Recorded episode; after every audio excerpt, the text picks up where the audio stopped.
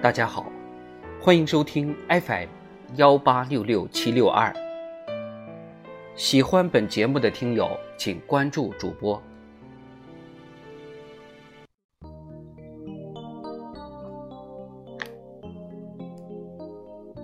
纳兰词四，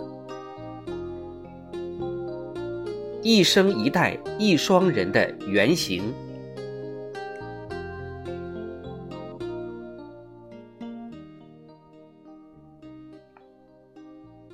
一生一代一双人，争教两处销魂。相思相望不相亲，天为谁春？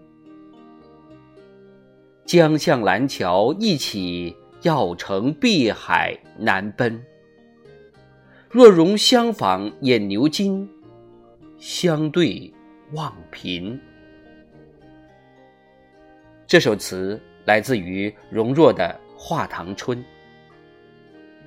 有多少人最先牢记的纳兰容若词，便是这一句：“一生一代一双人。”很多时候啊，被感动，并不是因为一篇被华丽的词藻修饰的天花乱坠的文章，也许就只有那么一句，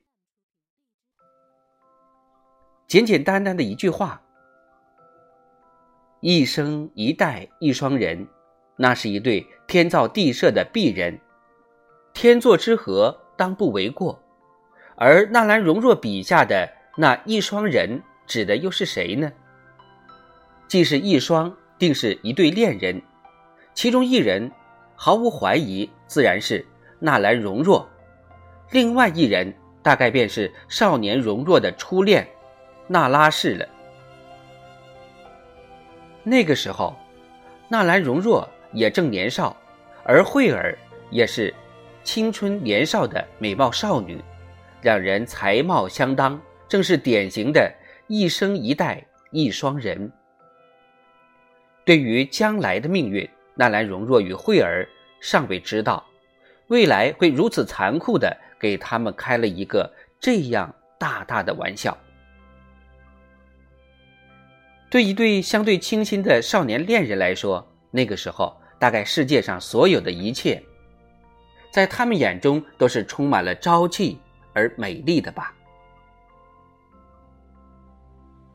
纳兰容若一直清楚的记得，那是一个阳光明媚的午后，碧空如洗，蓝得仿佛透明一般。阳光从枝蔓间洒了下来，在地面上投出斑驳的光影。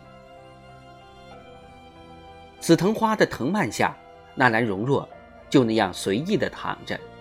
也许是读书累了，他用几本书枕在脑袋下，闭着眼。小憩着，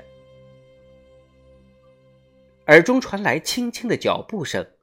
纳兰容若听出那脚步声是谁，却不睁眼，只是依旧装睡，但脸上抑制不住的笑意却泄露了出来。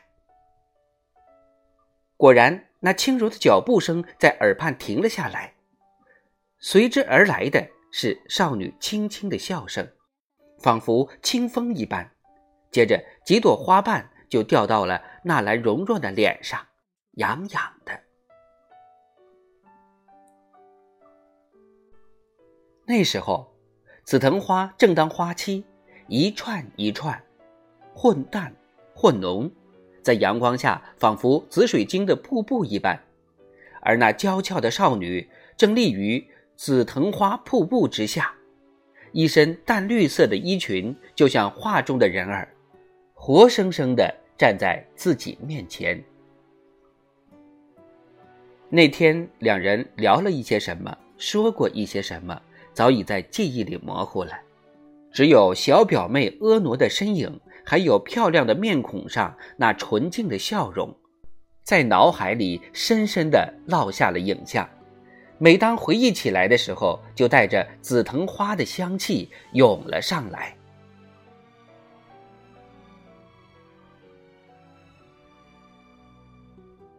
当那天父母姑姑把自己和表妹都叫了过去的时候，见到满屋子的长辈，还有长辈们脸上那种严肃的神情，纳兰容若心中就隐隐有了不妙的预感。与他同样心思的，自然还有慧儿。也许是属于女性的那种特有的敏感，也可以说是第六感，让慧儿潜意识里觉得即将发生的事情会完完全全的、彻彻底底的改变自己的未来命运。果然，长辈们接下来的话，让纳兰容若与慧儿都清楚的明白了一件事，无法回避的一件事：小表妹。已经到了选秀的年纪，那时候的奇人少女，每一位都会得到一次选秀的机会，这属于奇人少女的特有的福利。通过选秀，也许就能一夕之间飞上枝头变凤凰，然后全家鸡犬升天。那时候的明珠尚未成为康熙最器重的大臣。又因为先祖的关系，对自己在朝廷中的前途是有些惴惴不安的。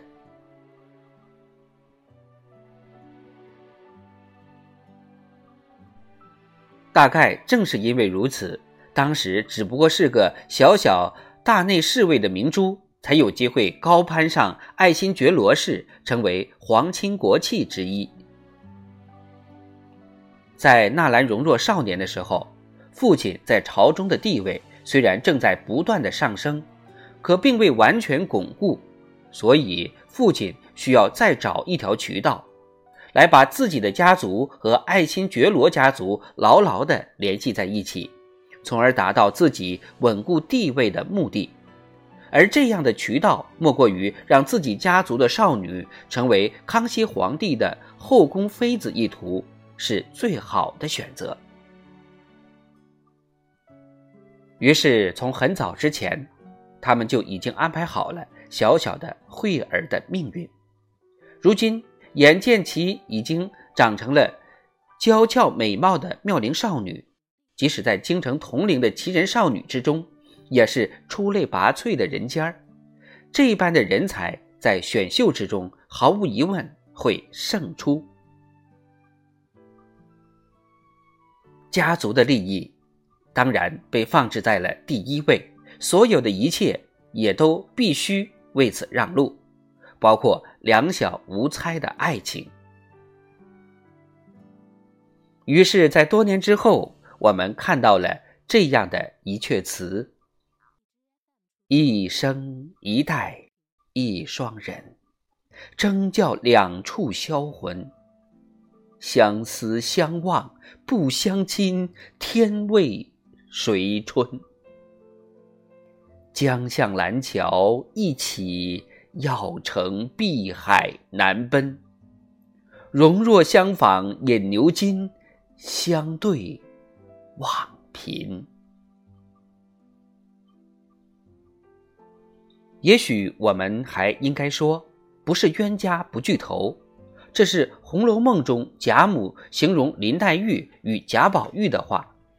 如今看来，岂不也正是说的纳兰容若与慧儿，一双天造地设的佳人，却因为残酷的世事而最终有缘无分。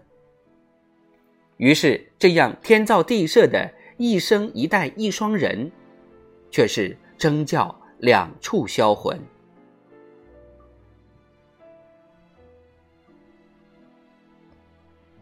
相思相望不相亲，这是对一双互相深爱的恋人来说最残酷的惩罚了吧？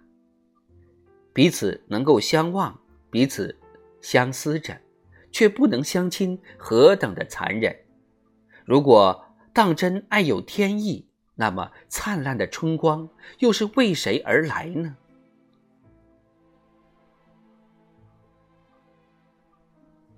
四目相对，千言万语，最终只化为他与她之间深深的凝望，不敢说，不敢讲，纵有千样相思，万般心事，也只能深深的隐藏在自己的心里，在眼神交汇的瞬间，讲述着自己的心意。纳兰容若写词善于用典，在这首词里面也不例外。这首《画堂春》的下阙中，开首的两句便是两个典故：“江向蓝桥一起，要乘碧海南奔。”两个典故，一个是裴行起药，二是嫦娥奔月。裴行起药是出自《唐人笔记》里面。裴行蓝桥遇仙女云英的故事。传说裴行为唐长庆间秀才，游鄂珠，梦得诗，一饮琼浆百坎生，玄霜倒尽见云英。蓝桥便是神仙宫，何必崎岖上玉清？裴行买舟还都，路过蓝桥驿，遇见了一芝麻老妪。行可甚求饮，欲呼女子云英捧一瓯水浆饮之，甘如玉液。行见云英姿容绝世，此谓欲娶此女。欲告左有神仙与药一刀窥，须御厨导之。欲取云英，须以御楚为聘，为捣药百日乃可。裴行终于找到月宫中玉兔用的玉杵臼，取了云英，夫妻双双入玉峰成仙而去。第二个典故便是大家耳熟能详的嫦娥奔月的故事了。要乘碧海南奔，这句明显是出自“嫦娥应悔偷灵药，碧海青天夜夜心”。嫦娥偷吃了丈夫后羿从西王母处求来的长生不老药，独自飞升月宫。不老不死的生命换来的是千年的孤寂。当她在月宫之中凝视着人间的时候，不知道有没有后悔过自己当初的选择呢？但是为时已晚，只能是碧海青天夜夜心，对着冷冷清清的月宫怀念着。当初幸福的生活。